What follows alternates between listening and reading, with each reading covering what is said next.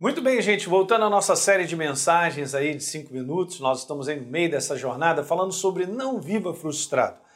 Apesar de vivermos com situações que geram frustração, nós não podemos permitir ficar debaixo da frustração, ok? Então nós temos que lidar, já falei aí nos vídeos anteriores, sobre organizar a nossa maneira de pensar para que não venha a ser governado pelos sentimentos negativos gerados por uma série de situações frustrantes, ok?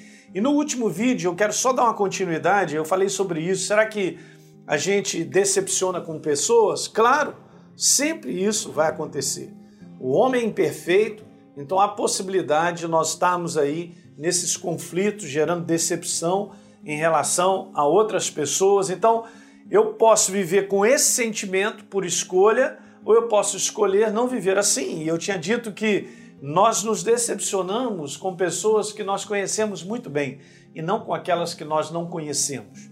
E eu quero te falar, quando isso acontece, ou eu estou debaixo de um conflito que gerou uma grande frustração em relação a uma pessoa, eu vou te dizer o que a própria palavra de Deus ela diz, e está bem grande aqui, hein? Decida pelo perdão. Decida ser uma pessoa perdoadora né? porque eu não posso permitir que emoções negativas como ressentimento, ódio, revolta, vingança governem a minha vida, porque elas vão destruir a nossa vida pessoal e a nossa jornada. Com certeza, queridos. Eu vou te falar, eu tenho visto muitas pessoas destruídas porque acumularam e guardaram esses sentimentos de não perdoar, decepcionados com pessoas, obviamente, que pessoas que conheceram muito bem e hoje estão vivendo uma vida super frustrada, sem esperança, sem expectativa, extremamente deprimidas. Não caia nesse laço. Eu estou dando um conselho para você. Eu amo demais você para te falar sobre isso. E eu quero te dizer isso. Todos nós somos pessoas falhas, ok? Pessoas, elas são falhas, elas não são perfeitas. E não fique esperando uma expectativa sempre perfeita para com a tua vida de pessoas, porque isso não existe. E se elas são falhas, eu posso me decepcionar. Um dia eu me decepcionei com alguém ou eu posso decepcionar alguém.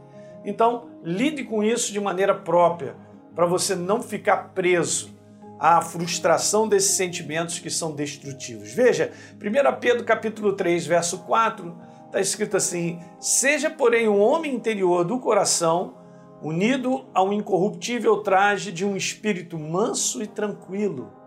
Ei, espírito manso e tranquilo, que é de grande valor diante de Deus. Colossenses capítulo 3, verso 12. Se reveste ali como eleito de Deus, santo e amado, de ternos afetos de misericórdia, de bondade, de humildade, de mansidão, de longanimidade.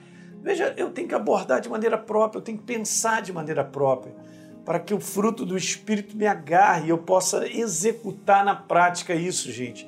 Veja Colossenses 3,13, suportai-vos uns aos outros. Eu não, pastor, eu já estou para quebrar fulano de tal, não aguento mais e tal. Não dá certo, gente. Não dá certo. A Bíblia declara para eu perdoar mutuamente, veja, não ter motivo de queixa contra o outro, né? O Senhor mesmo, ele nos perdoou, por isso nós devemos perdoar. Colossenses 3,14, acima de tudo esteja o amor, que é o vínculo da perfeição.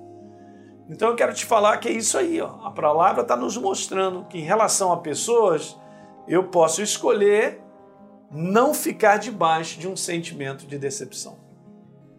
E liberar todo o perdão, e liberar toda a mágoa e ressentimento do meu coração. Porque só assim, com liberdade, nós vamos continuar vivendo. Estou te falando. Ok? Isso aí. Então, dá um like nesse programa, se inscreve aí no nosso canal, por favor e deixe um comentário que é importante para todos nós. Um grande abraço.